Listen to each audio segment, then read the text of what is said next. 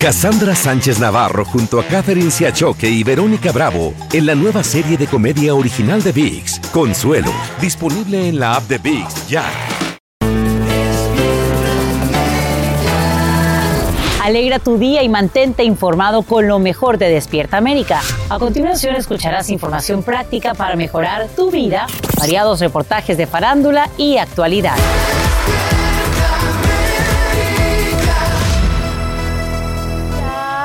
Qué rico saludar. Eso. No, es Pero qué gusto que estén acompañándonos, por supuesto, con esa gente linda en Los Ángeles. Y ya vamos a ver esta sorpresa en instantes en Despierta América.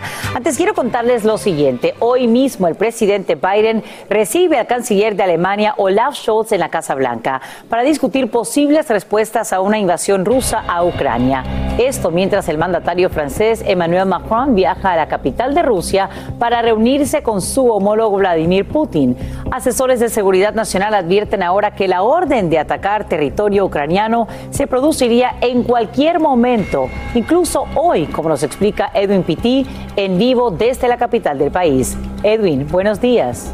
¿Qué tal, Sacha? Muy buenos días. Reportes inteligencia dicen que Rusia ya tendría en posición el 70% de la fuerza militar necesaria para llevar a cabo una invasión a Ucrania. Sin embargo, ya miembros del Congreso el día de hoy están diciendo que Rusia tendría incluso mucho más, hablando que en el área fronteriza con Ucrania tendrían alto arsenal militar, incluso hospitales de campo y también suministros de sangre. Además, el propio eh, asesor de seguridad nacional de la Casa Blanca, Jake Sullivan, habló al respecto y esto fue lo que dijo. Escuchemos. We believe that there is a very distinct possibility that Vladimir Putin will order an attack on Ukraine. Uh, it could take a number of different forms. It could happen as soon as tomorrow, or it could take some weeks yet. Sacha, este reporte de inteligencia de los Estados Unidos también da a conocer que si la invasión se da, podrían perder la vida más de 50 mil civiles en Ucrania, pero también dejan claro que todavía hay espacio para encontrar una solución diplomática. Sacha. Y eso es lo que todo el mundo entero espera, sin duda alguna, Edwin. Y ahora bien, cuéntanos, hay reportes que indican que Rusia cree tener un tiempo exacto en el cual tomaría la capital de Ucrania. Cuéntanos cuánto sería ese plazo y cuándo es que se podría dar esta invasión. Así es, Sacha. Según este reporte que fue creado por el Pentágono en conjunto con agencias de inteligencia, dicen que la invasión podría darse a mediados del mes de febrero por la razón en que en ese preciso momento es cuando Ucrania está totalmente congelado y eso de alguna forma le podría facilitar a la milicia rusa movilizar toda, eh, todo el arsenal militar. Así que nosotros, por supuesto, estaremos al tanto porque el reporte dice que a pesar de que la invasión podría darse en ningún momento, también dice que el presidente Vladimir Putin todavía no ha tomado una decisión final. Estamos en vivo desde Washington. Vuelvo contigo, Sacha. algunos expertos creen que Rusia podría pues, eh, hacer derrocar a Kiev en tres días. Edwin Pitti, te agradecemos por brindarnos estos detalles en vivo desde Washington, D.C. y ojalá que prevalezca la diplomacia. Y bien, esta mañana crece el apoyo a una legislación que precisa el rol del vicepresidente al certificar una elección presidencial. La medida aclararía quién en el Congreso puede desafiar los resultados en determinado estado. Esto luego que el expresidente Trump y su segundo Mike Pence hicieran públicos sus desacuerdos sobre lo ocurrido el 6 de enero de 2021 en el Capitolio. Además, se agudizan las divisiones en el Partido Republicano por declaraciones del ex vicemandatario. Escuchemos. President Trump is wrong. I had no right to overturn the election. The presidency belongs to the American people and the American people alone. Entre tanto, la reacción de Trump no se hace esperar y afirma que el Congreso estaría tratando de aprobar una ley que impida al vicepresidente cambiar los resultados de una elección, un poder que según él tenía Pence y no usó. Y a esta hora la Armada identifica al aspirante a SEAL que fallece pocas horas después de completar la llamada Semana del Infierno. Se trata de Kyle Mullen, de 24 años.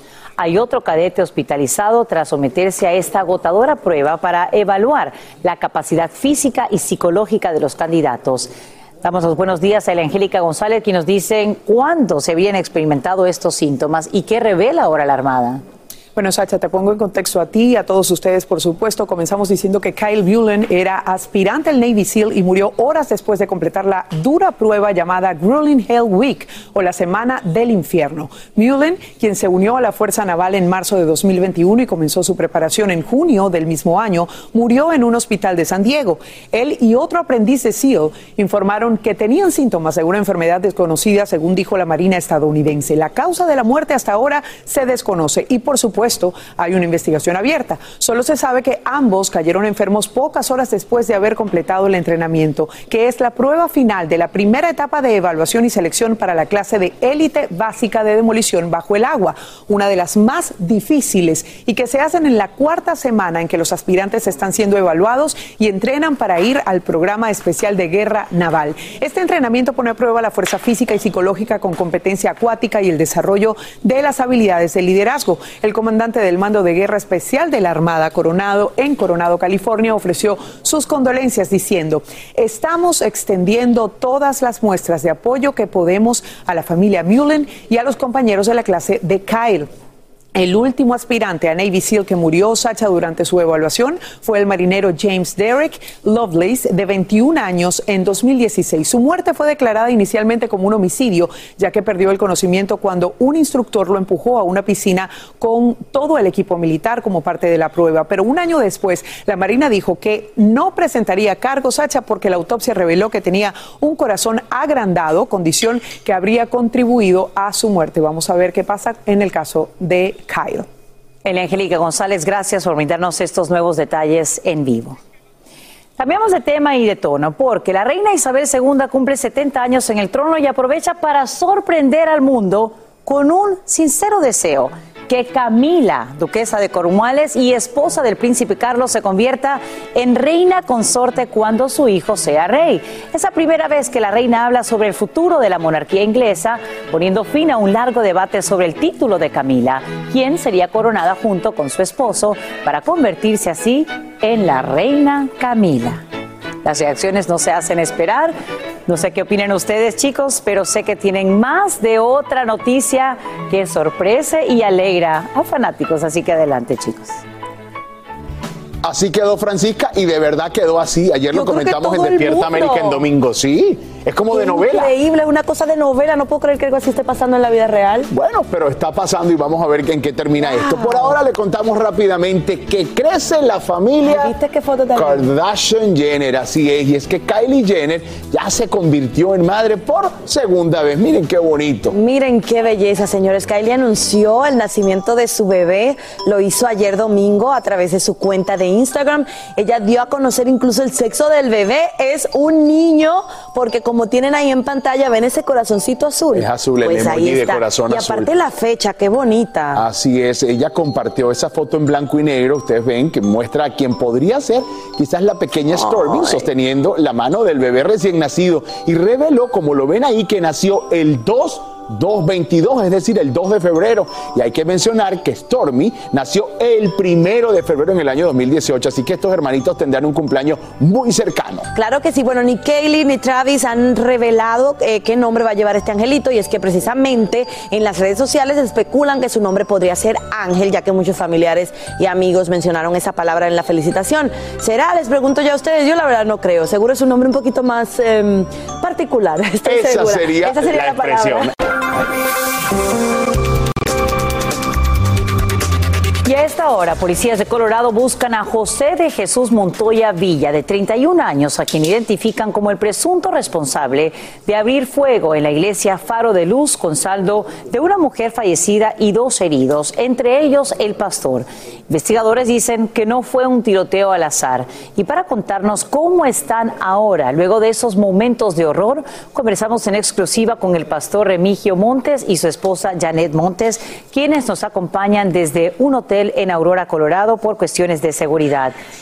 Buenos días a ambos. ¿Cómo se recuperan esta mañana? Eh, ¿Cómo está usted, pastor? Porque tengo entendido que resultó herido en este tiroteo. Sí, mire, pues este, aquí estamos este, tratando de, superar esto que acabamos de pasar y pues mi pierna está bien, eh, dolorida, pero nos encontramos bien, gracias a Dios. Cuéntenos, eh, Pastor Remigio, ¿dónde estaba usted cuando este presunto responsable de la balacera entra al lugar donde están ustedes reunidos? ¿Y, qué es lo que pasa en ese momento? Mire, yo también me encontraba este, en el servicio que, teníamos en ese, esa tarde, esa noche, y me encontraba en una de las de los asientos de la iglesia al otro extremo donde se encontró la víctima este, y, pues nos tocó este, experimentar ese momento tan difícil. Janet, estaba usted junto a su esposo cuando él resulta herido y, de ser así, cuando se da cuenta que está lesionado, eh, ¿qué siente usted? ¿Qué hace? ¿Cómo tratan de ponerse a salvo?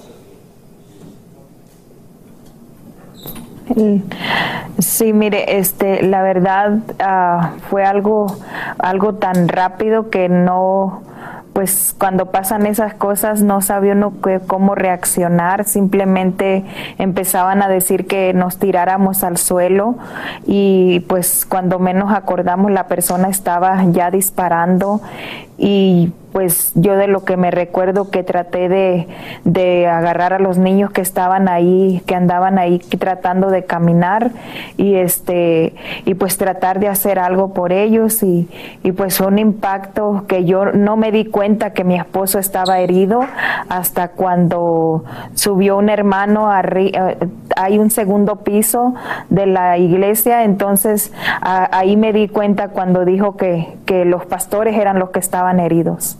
Y bueno, entendemos, eh, Pastor Emigio, que usted y también pues otro pastor es, son quienes resultan eh, lesionados y, una señora pierde la vida. Cuéntenos, eh, al parecer había una relación entre el pistolero y también entre ella. ¿Qué, qué se sabe? ¿Era una relación amorosa? ¿Era un parentesco familiar? ¿Y por qué habría ido este sujeto a abrir fuego ahí?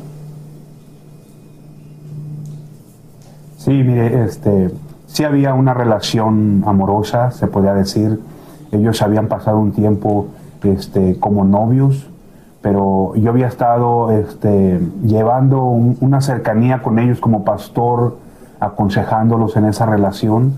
Y cuando miré o sea, eh, aspectos eh, en la vida de, Jesús eh, que, mostraban peligro para ella, se le aconsejó que tuvieran un distanciamiento y eso, ese distanciamiento fue lo que llevó a que él tomara coraje o enojo o celos, pero se, cortó la relación entre nosotros, yo y él, ya no supimos nada, él se, él se comunicaba con ella de, por su teléfono y, y este, hasta que sucedió que llegó él a la iglesia a hacer lo que hizo. Lamentable, sin duda alguna. Sabemos que José de Jesús Montoya Villa, de 31 años, permanece prófugo. Le agradecemos a usted, Pastor Remigio Montes, y a su esposa Janet Montes, por acompañarnos y revivir este momento tan difícil eh, aquí en Despierta América en exclusiva. Y ojalá que su testimonio sirva para que otras personas opten por una diferente salida y no la que tiene que ser con violencia con armas. Claro que sí, claro que sí y sobre todo, pues, si me permite comentar, este, esperamos en Dios este, que, que todo esto termine, o sea, um, de la manera más, más este, adecuada. Sé que una vida ha partido para estar con el Señor, pero Jesús también tiene un alma y también tiene una vida y, y nos duele a pesar de todo porque él, él, es, él, él es mi sobrino, Él es mi sobrino y, a pesar de todo esto me preocupa su situación. Sin duda alguna, porque sabemos que continúa prófugo y ojalá que sí lo está viendo esta mañana que opte por entregarse a las autoridades. Gracias a ambos y, y muy valientes ustedes, que no tengan que vivir nada similar en un futuro cercano. Gracias por continuar con nosotros, familia. Escuche, mire, Lupita Jones, Miss Universo y directora del concurso Mexicana Universal, fue homenajeada en Nueva York. Y bueno, tras el reciente fallecimiento de la Miss USA, Chelsea Chris, habló pues de sus propios retos personales, que me imagino que han sido muchos, Raúl. Veamos. La Gran Manzana fue sede del desfile de moda West New York Fashion Week, donde reconocieron la trayectoria de Lupita Jones. Súper contenta de estar aquí en Nueva York de nuevo, la verdad es que disfrutamos mucho visitar de la Gran Manzana, haga frío o haga calor, siempre es una maravilla estar aquí. ¿Cuáles son los retos que tienes ahora como persona y como profesional? Pues sacar adelante, seguir trabajando muchísimo con Mexicana Universal, el concurso para elegir a la representante para Miss Universo, que ya pues lo tenemos, yo confío que muy pronto podamos ya confirmar las fechas, pero después de la buena actuación que tuvimos en el 2020 con Andrea Mesa, que regresó esa corona a nuestro país. Le preguntamos a Lupita cómo se puede percibir la depresión en los certámenes de belleza. Es muy difícil en estos tiempos poder detectar eso porque todos vivimos una vida ficticia a través de las redes sociales. Todos queremos aparentar que tenemos una vida perfecta, que todo está bien.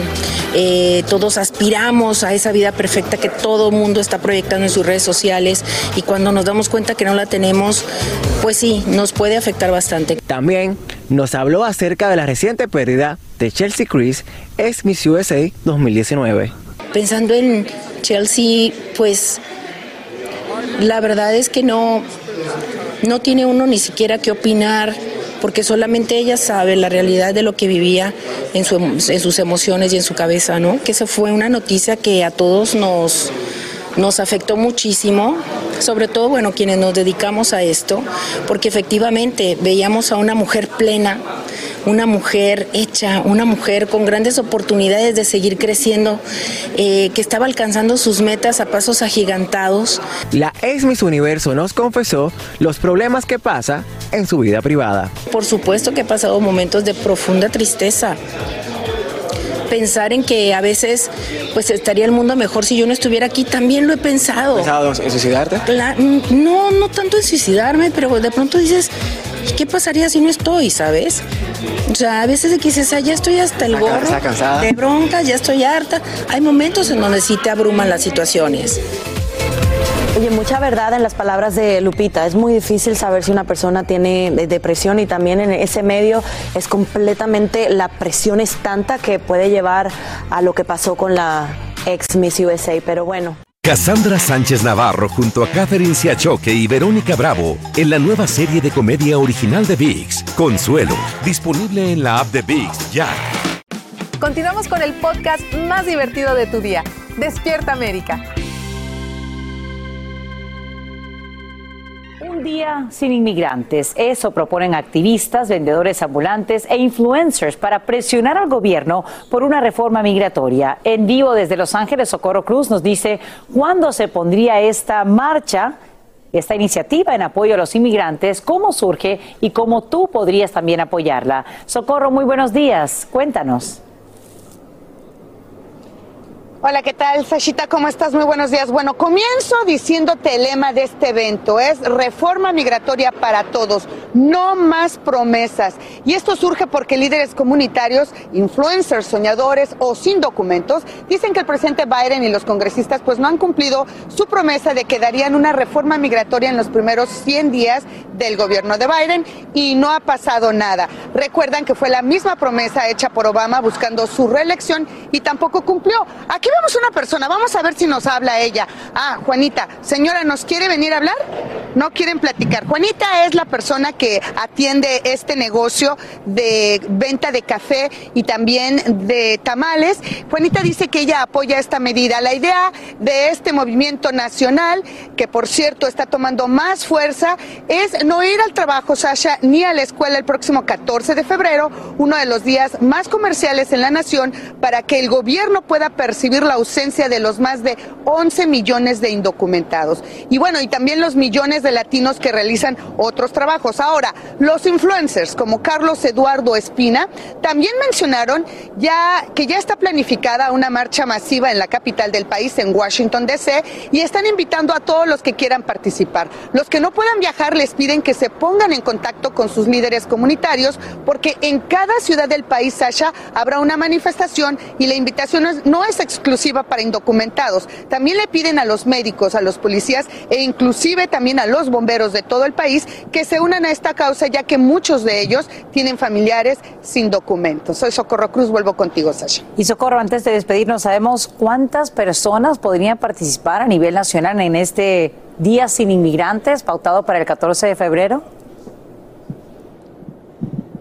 Pues mira, rápidamente te informo que los organizadores no tienen una cifra exacta de cuántos pueden acudir al llamado. Sin embargo, sí serían muy felices si llegaran a participar los 50 millones de latinos, nada más latinos, Sasha, porque hay otra cifra de otras nacionalidades que hacen el trabajo que otros no quieren hacer, aseguran los organizadores. Entonces, imagínate que llegaran los 50 millones de latinos más los 11 millones de inmigrantes indocumentados, y estamos hablando de una cifra considerable, 61 millones en todo el país. Vuelvo contigo. Una fuerza que se hace sentir. Vamos a ver cómo transcurre, por supuesto, esta iniciativa y te agradecemos, Socorro Cruz, por brindarnos los detalles en vivo desde Los Ángeles. Y quiero contarte que esta tarde comparece en corte el jugador de fútbol americano Alvin Kamara, arrestado en Las Vegas bajo cargos de agresión. El running back de los Saints de Nueva Orleans se enfrenta a una fianza de 5 mil dólares por golpear a una persona en un club nocturno.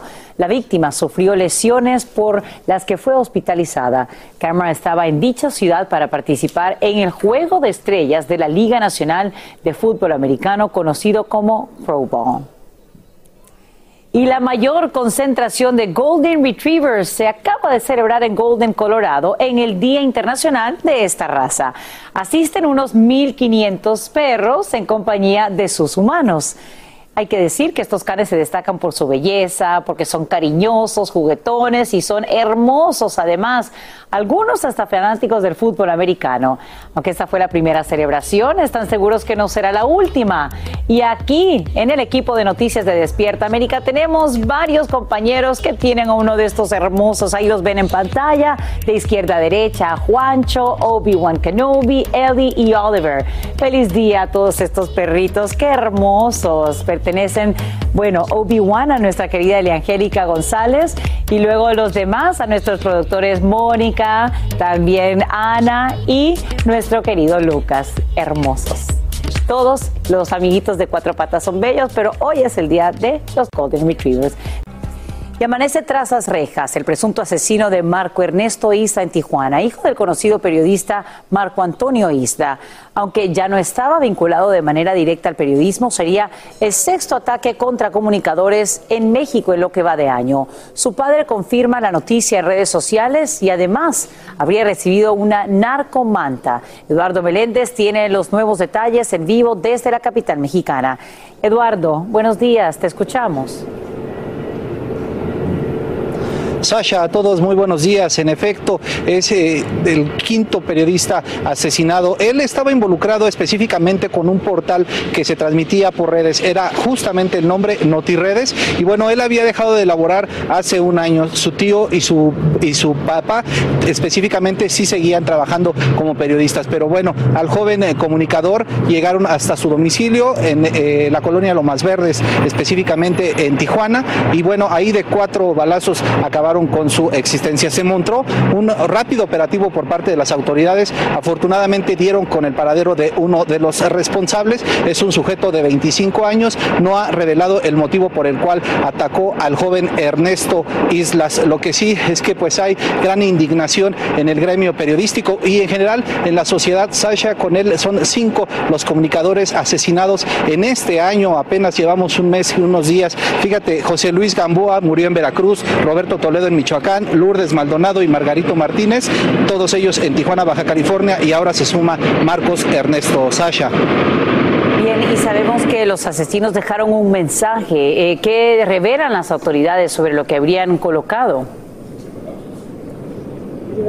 Pues fíjate que las autoridades lo han mantenido en total secrecía. Por ahí uno de los vecinos comentó que era una disputa entre grupos delincuenciales. Incluso también dejaron ver algo, algún problema relacionado con venta de drogas. Por supuesto que esperemos que las autoridades den a conocer este mensaje, pero también sobre todo especifiquen qué es lo que dice el agresor que fue detenido, que tiene 25 años y que por supuesto deberá aclarar por qué el asesinato. Sasha bien lamentable y Ojalá que pues la familia encuentre alguna forma de poder reponerse ¿no? a esta gran pérdida y de manera tan violenta. Eduardo Meléndez, gracias por invitarnos esta información en vivo desde la capital mexicana.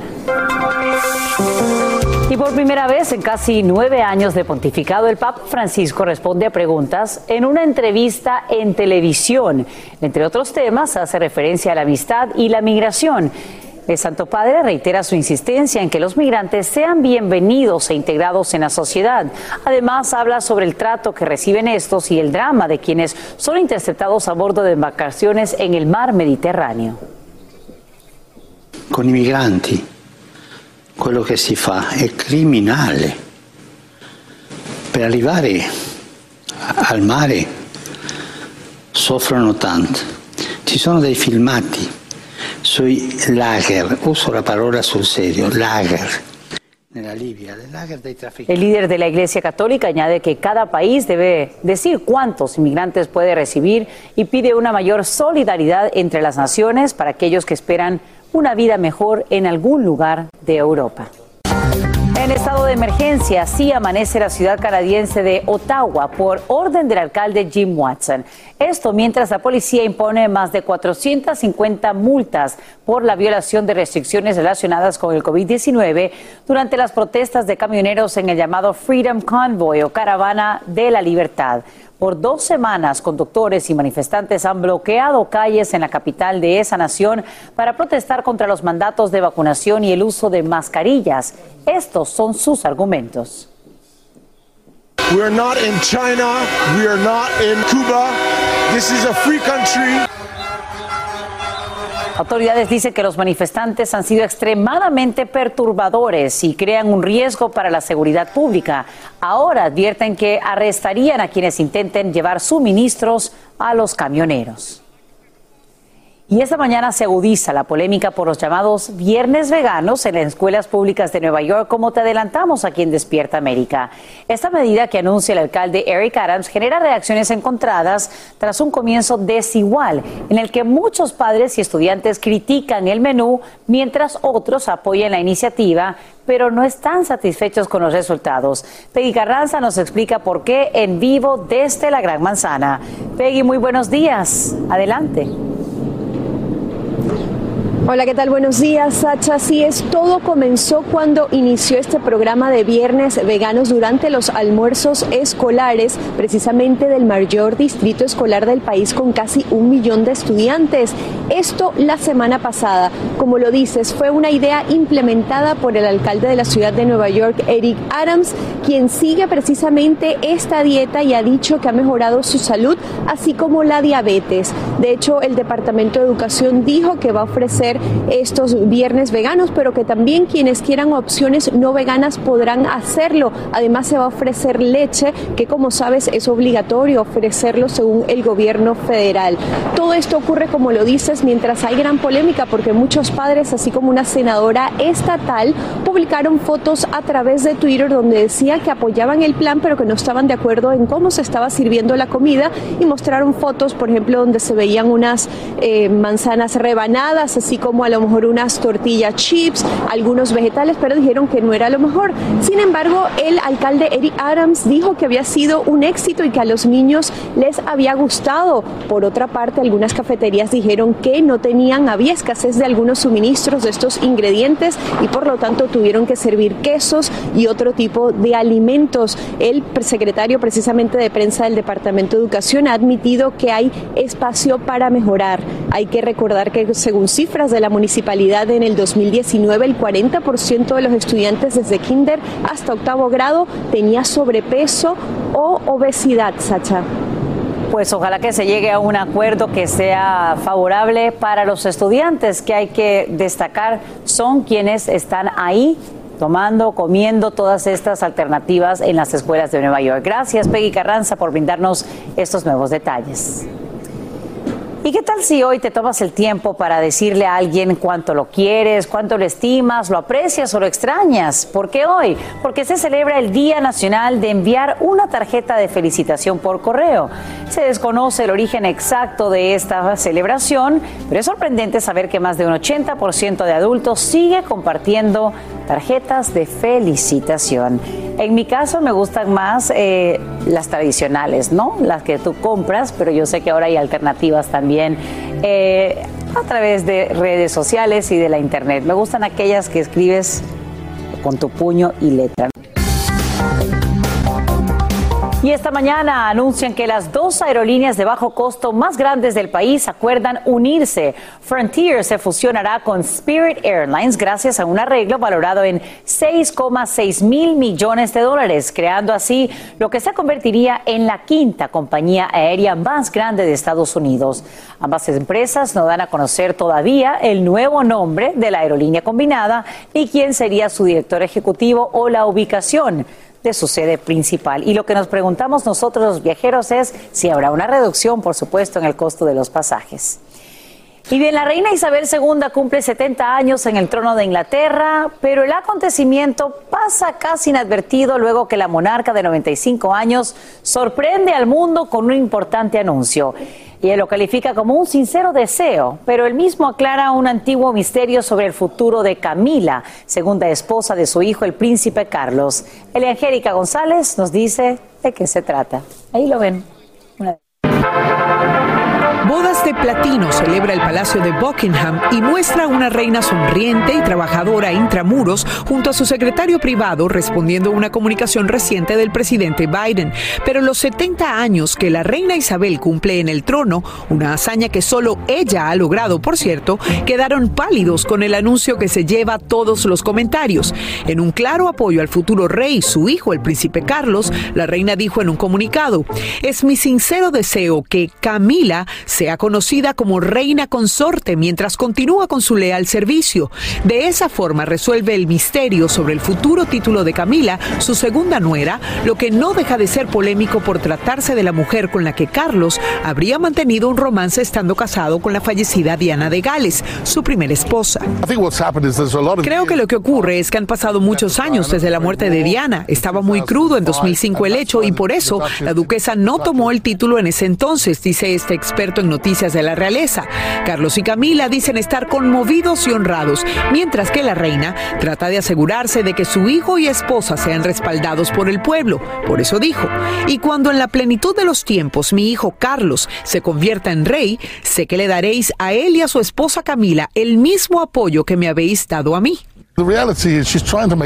La realidad es que ella está tratando de asegurarse de que esta sea una transición suave a la corona, opina el experto. Veremos qué dice la gente que tiene la última palabra este es un cambio que se venía gestando. Fíjense que se sabe que el príncipe Carlos cambió sus votos de coronación hace varios años, al menos cinco, para incluir a Camila como reina y que Camila recibiría la valiosa corona de platino y diamantes de la reina madre de 1937. Yo no sé cómo va a terminar esto, Sacha.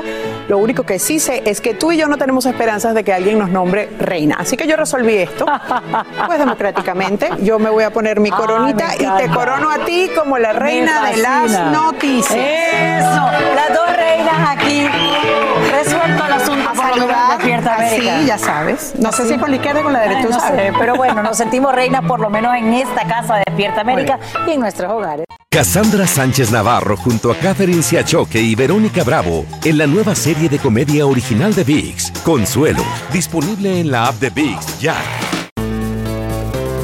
Este es el show que le pone alegría, esperanza y buenas vibras a tu día. Mantente informado con lo mejor de Despierta América. A continuación, escucharás información práctica para mejorar tu vida, variados reportajes de farándula y actualidad.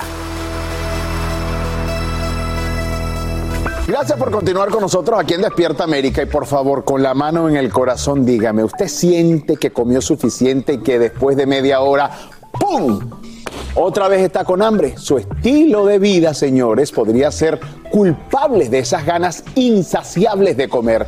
El doctor de todos, el doctor Juan, está aquí con nosotros para decirnos qué podemos hacer para dejar de tener tanta hambre, no sin antes decirle que me encantó verlo en el segmento anterior y ver cuán humano también es usted, porque más allá de esa credibilidad, el respeto, autoridad en la medicina, usted es un ser humano y cuando lo vi con los ojos ahí, lo quiero, doctor Juan. Gracias por demostrar cada día quién es. La verdad que para todos los que estudian medicina y son médicos, es una profesión que uno se la vive. Uno, le uno sacrifica tanto en esa profesión, Raúl, que obviamente las pasiones también van a ese nivel. Así es. Eh, uno se identifica mucho con las personas a quien uno cuida. Eso tiene que ver con un segmento anterior donde entrevistamos a nuestro productor general, obviamente, si está enganchándose en el programa en estos momentos. Pero bueno, bueno a lo que vinimos. ¿Qué, ¿Cuáles pueden ser esas razones por las cuales usted come y dice, pero es que ya tengo hambre demasiado rápido? Bueno, miren, la primera, no está consumiendo lo suficiente agua. La deshidratación se puede confundir como hambre. Es lo primero. Segundo, Raúl, ahí está el agüita. Este, este, este, es mi galón de agua. Segundo, el estrés, ¿ok? El estrés y el no dormir. Cuando las personas tienen estrés, obviamente, ¿qué tú crees que van a hacer? Van a comer más. Cuando no duermen lo suficiente, ¿qué sucede? la grelina es una hormona del hambre que aumenta y le da más hambre. para esas personas que dicen, ay, es que a mí no me gusta el agua, miren, en Entalla tenemos el Will Powder, que básicamente usted lo mezcla, lo puede tomar con 8 onzas de agua y también le baja la ansiedad. Otra razón por la cual usted puede tener hambre, una dieta que tiene demasiados alimentos procesados, demasiados alimentos con carbohidratos sencillos. Miren, los chips, el pan blanco, la pasta. ¿Qué sucede? A lo mejor usted se llena rapidito, pero eso eventualmente en la próxima hora le da mucha hambre. Eso nos pasa con el arroz chino. Yo siempre digo ese ejemplo. Usted come arroz chino y a los 45 minutos tiene hambre. ¿Sí o no? Es verdad. Entonces, eh, tiene que tener una dieta alta en proteína. Miren, el huevo es una eh, buena proteína. Las nueces tienen buena grasa, buena proteína, grasa. La carne, carne magra, la puede consumir de vez en cuando. Carne magra quiere decir bajo en grasa. El salmón o el pescado es, eh, además de ser proteína, tiene omega 3. O sea, una dieta balanceada donde hay buena proteína, buena grasa buena y fibra nos va a mantener llenos. La fibra, específicamente en el desayuno, es bien importante. En el desayuno, la proteína y la fibra te mantienen lleno por más tiempo. ¿Cuánta fibra tiene que tener? 25 gramos eh, más o menos en un día. El doctor Juan continúa con nosotros y vamos a aprovechar, doctor, que estamos en vivo desde Los Ángeles para que precisamente nuestra gente, nuestra comunidad, si tiene alguna duda, pues le haga una pregunta. Vamos directamente a Los Ángeles. Hola, ¿qué tal? Hola, doctor Juan, buenos días. Soy Elena de aquí de Los Ángeles y le tengo una pregunta muy importante. ¿Qué, ¿Hay algún producto que pueda ayudar a nivelar los niveles de hormonas, valga la redundancia de la palabra? Y aparte, no quiero decir que ya estoy mayor, pero por si al caso, ¿no? Para ya saber qué es lo que puedo yo tomar. Eh, interesante, Elena. Mire, en términos de las hormonas, me imagino que estamos hablando de eh, hormonas cuando ya la mujer va llegando a la eh, perimenopausia, luego de los 45 años más o menos. Si los síntomas son severos, o sea, si tienes problemas significativos al dormir, si tienes una disminución significativa en el libido o el deseo sexual, ya eso lo debes hablar con tu ginecólogo o ginecóloga porque puede ser que necesites reemplazo hormonal recetado. Si estás buscando algo desde el punto de vista natural, te puedo recomendar el MACA. El MACA, tanto para mujeres como para hombres, puede ayudar específicamente a aumentar el libido pero también puede ayudar a eh, mejorar esos niveles de estrógeno. Si estás buscando algo en el ámbito de adelgazar, porque luego de que pasamos de los 40, tanto hombres como mujeres, el metabolismo empieza a disminuir, te recomiendo el Meta Boost. El maca lo puedes conseguir en misantoremedio.com. Muy bien, ahí está respondida su pregunta. Vamos ahora a una próxima y la tiene un televidente desde Los Ángeles. Buenos días, adelante con tu pregunta. Hola, ¿qué tal? Buenos días, doctor Juan. Mi nombre es Armando. Tengo, estoy en un dilema, doctor Juan. Si no se contagian de COVID, ¿cuántos días mínimo hay que estar en su casa? Bueno, esas, eh, Raúl, como tú sabes, esas recomendaciones han cambiado. Las últimas recomendaciones son las siguientes. Si usted se infecta con COVID, da positivo a COVID, Al quinto día, si no tiene síntomas, se puede hacer una prueba. Si esa prueba da negativo, ya puede salir de su aislamiento. Si esa prueba da positivo, tiene que continuar en su aislamiento hasta 10 días, a no ser que quiera hacerse una prueba en el día 7, en el día 8 y si sale negativa está bien, pero si no, hasta el día número 10. Después del día número 10, si usted no tiene síntomas, ya puede romper con su aislamiento sin ninguna necesidad de una prueba, Raúl. Y la probabilidad de contagiar a alguien a ese punto es extremadamente baja. Muy bien, ya lo sabes, ya en medio de todo eh, nos hemos enterado que desde el punto de vista de mm, de estadística ha bajado lo que tiene que ver con Omicron. Yo ojalá este sea, doctor, el principio del fin. De verdad yo pienso que es lo que todos deseamos y todos anhelamos. Tenemos que tener cuidado, Raúl, porque obviamente se habla de que esto se va a volver endémico, de que va a estar con nosotros. Pero hay personas que no entienden esa palabra endémico y dicen, ah, se va a volver endémico, ah, pues ya estamos bien, eso quiere decir que no tenemos problemas, el virus va a estar más débil. Eso no quiere decir eh, eso que usted piensa endémico quiere decir que va a seguir con nosotros. En el 2020, por ejemplo, 600 mil personas murieron de malaria, que es endémico. 15 millones de casos de tuberculosis, 1.5 millones de muertes por tuberculosis en el 2020, algo que es endémico. Endémico no quiere decir que se va, al contrario, quiere decir que se queda con nosotros. Sin rollo ni rodeos. Todo lo que pasa en el mundo del entretenimiento lo encuentras en el podcast de Despierta América. La semana aquí en Sin Rollo con este panel de lujo. Nuestra millennial original. Marcela Sarmiento. ¿Qué tal? Buenos días. También eh, nos conectamos en este momento en vivo y en directo desde Miami con Tony Dandrades. ¿Qué pasó, mi querido Tony? ¡Qué bien! ¡I'm back! ¡Qué gusto, qué gusto! Y más adelante va a estar con nosotros Erika de la Vega, pero por lo pronto usted también se puede comunicar. Ya sabe, un WhatsApp al 305-606-1993. Aquí trataremos de leer sus comentarios. Bueno, pues vamos a lo que nos truje, porque oigan, Elizabeth Gutiérrez rompió el silencio. Por primera vez habla de la relación que Jackie Bracamontes aseguró que tuvo con William Levy en su libro autobiográfico y su contundente mensaje, está que arde. Y es que hace más de cuatro años que Jackie Bracamontes reveló en su libro que tuvo este romance con William Levy sin saber que estaba aún con Elizabeth Gutiérrez. Ahora William Levy y Elizabeth Gutiérrez al parecer están atravesando por este momento muy difícil, ya que el actor se acuerda, ¿no? Que puso este mensaje en Instagram diciendo que la relación había terminado y luego lo borró. Qué locura. Bueno, antes de entrar de lleno a esto, ¿qué les parece si invitamos a la mesa a Erika de la Vega, quien hizo esta entrevista y la tenemos hoy con nosotros. Erika, buenos días. Hola, buenos días muchachos, qué bueno saludarlos, Carlitos, un beso y lleno, bueno, rodeado de mujeres, por Dios, tú siempre tan afortunado. Erika, el señor. Andrade, el señor Andrade, por supuesto, le mando un beso, Tony, pero a Carlos le fascina. eso. Total. Oye, Erika, este podcast que estás haciendo ha sido un suceso porque, bueno, tu papel es empoderar a las mujeres y darles un, eh, pues un conducto, ¿no? Para desahogarse. Cuéntanos cómo te sentiste de ver esta entrevista y pues de lo que has logrado.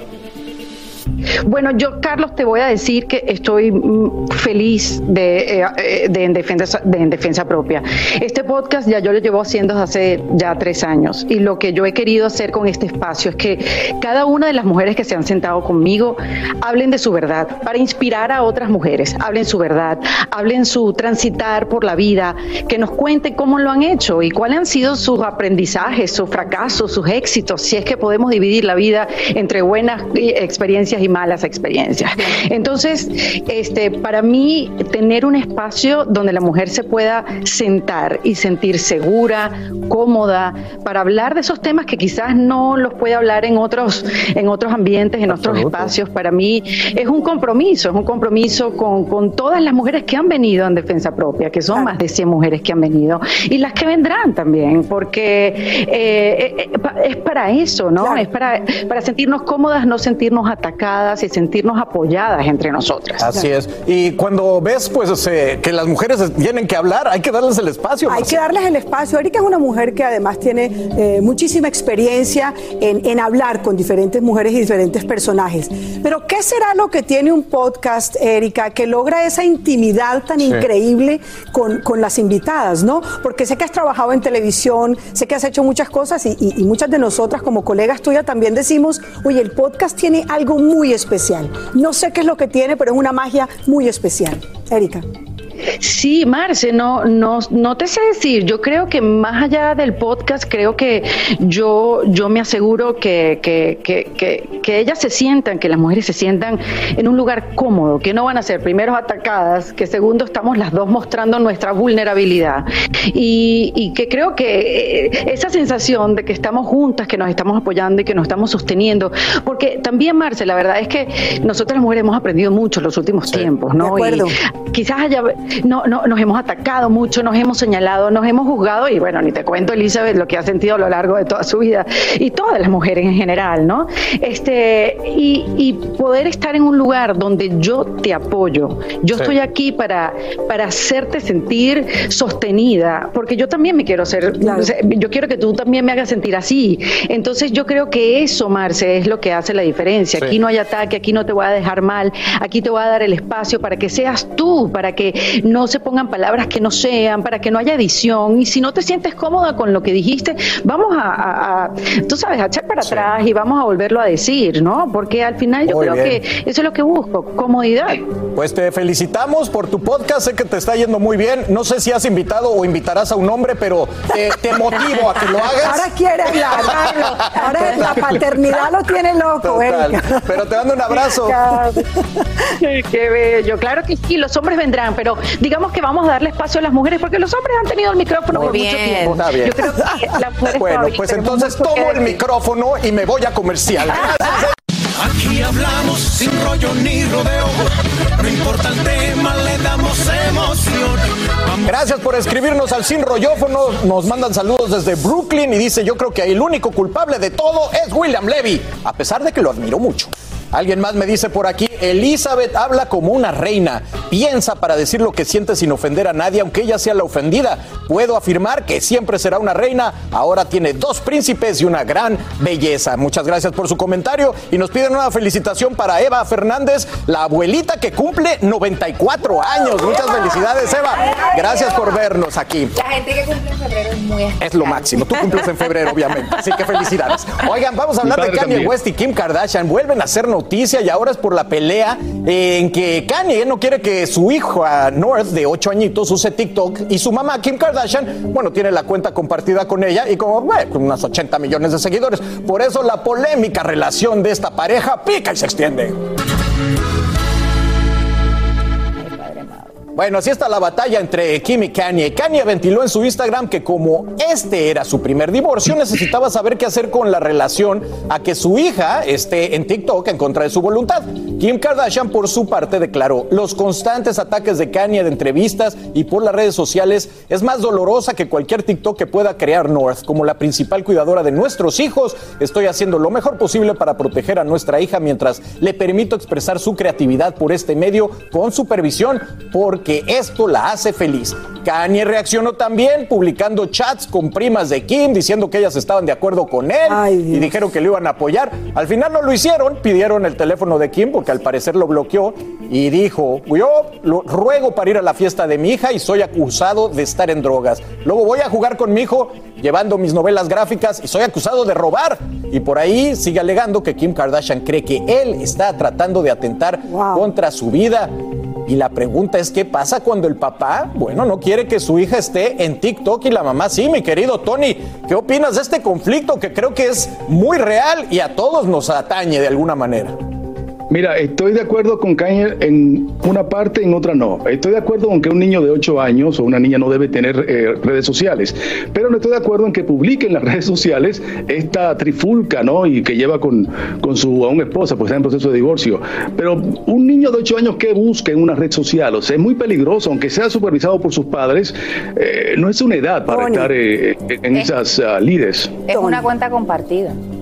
Sí, a ver, No, déjame, como quiera. déjame hablar con la millennial que estaba levantando su mano y está ofendidísima. ¿Tú desde cuándo tienes TikTok? ¿Y Bueno, qué TikTok ah, empezó hace poco, pero, pero vamos a, a analizar un poquito la cuenta de Northwest, que no es de ella, la tiene compartida con su mamá. Su mamá sale en todos los videos con ella. Los comentarios están apagados. O sea que si a un caso esa niña quedara con esa cuenta ahí, no puede leer comentarios. Todo lo que ella sube es relativamente inofensivo. Ella sale bailando, compartiendo con su prima Penélope, con su misma mamá, haciendo cosas que, y hasta Kim lo dice, ella se está expresando. No le miro nada malo, todavía que ella sí tuviera una cuenta que ella manejara. Ahí sí estaría Pero- de acuerdo 100%. Astrid, yo he oído mucho el, el tema y, y siempre circunda alrededor de los predadores sexuales. Y que si los papás no quieren que vean a sus hijos. Ahí vamos. Sí, pero A ver, Tony, yo calma. quisiera que ese fuera, Espera. yo quisiera eso. que esa fuera la razón principal de Kanye West, pero esa no es. Si él estuviese ¿Cómo tú lo preocupado por eso, porque no es, ¿por qué? Porque cuando North tenía menos edad y salió en las redes sociales con un lipstick, con maquillaje, con una ropa de adulta, Kanye lo primero que dijo era que eso era fashion. Entonces, si en aquel Pero ¿en cuál momento le salió? permitió ci- ciertas cosas, porque entonces esa no es la razón principal. Estamos hablando de un hombre que ha demostrado que mentalmente es un hombre inestable. Es un hombre que utiliza las redes sociales para hablar violentamente de la mamá de sus hijos. Están por en medio de un divorcio y también quiere comprar una casa frente a ellos. Es un hombre que se le aparece en lugares donde no lo han Pero, invitado. quitarle- Él ha demostrado a Tony sale diciendo que es que Pero es muy papá. peligroso, que es que es muy no sé qué.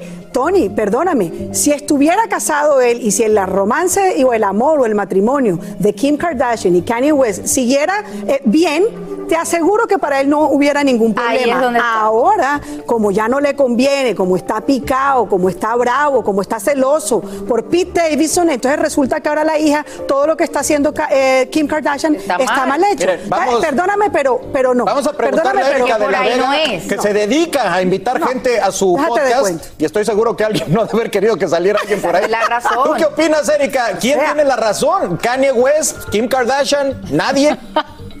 Mira, yo lo que creo, mi querido Carlos, que pronto te voy a ver aquí en el podcast en defensa propia, este, yo lo que creo que primero que nada estamos hablando de la hija de Kim Kardashian y Kanye West. Si tú me dijeras que estamos hablando de la hija de un catedrático y una pianista, tú bueno, tú dices, bueno, no me parece que esté en las redes sociales, pero esta es la Kim Kardashian es la reina de las redes sociales, es la reina de los reality shows. O sea, es como extraño que se quejen de algo que, que de- se ha dedicado toda su vida a su madre y su padre también. Entonces no entiendo cuál es la sorpresa. Además, yo también creo que el divorcio ya es complicado y, y- y que yo creo que cada uno toma la decisión de cómo transitar un divorcio, porque para algunos puede ser una luz al final del túnel, una esperanza. Y yo creo que uno tiene que decidir cómo lo voy a transitar, porque es difícil Sí. para todo el mundo. Bueno, pues Entonces, mira, Kanye West Kardashian- tiene que decidir transitarlo Sí. tranquilito, en en Y la privado. lo que dice Kim señores, Kardashian- Por favor, no, No, no, no tiene nada que buscar en esto. Que Se ponga a leer un libro esa niña. Ocho años metí en las redes Pero sociales, ¿quién por quita que lo Por haga? favor. Vámonos, vámonos, pero está muy bien que Es lean. supervisado, que no la están dejando sola. La- Bueno, que lea un libro que pinta, esa niña pinta y que le que puesto tengo las que leer. sociales Que lea un libro en TikTok, a lo mejor pone de moda leer. Así termina el episodio de hoy del podcast de Despierta América. Síguenos en Euforia, compártelo con otros, públicalo en redes sociales y déjanos una reseña. Como siempre, gracias por escucharnos.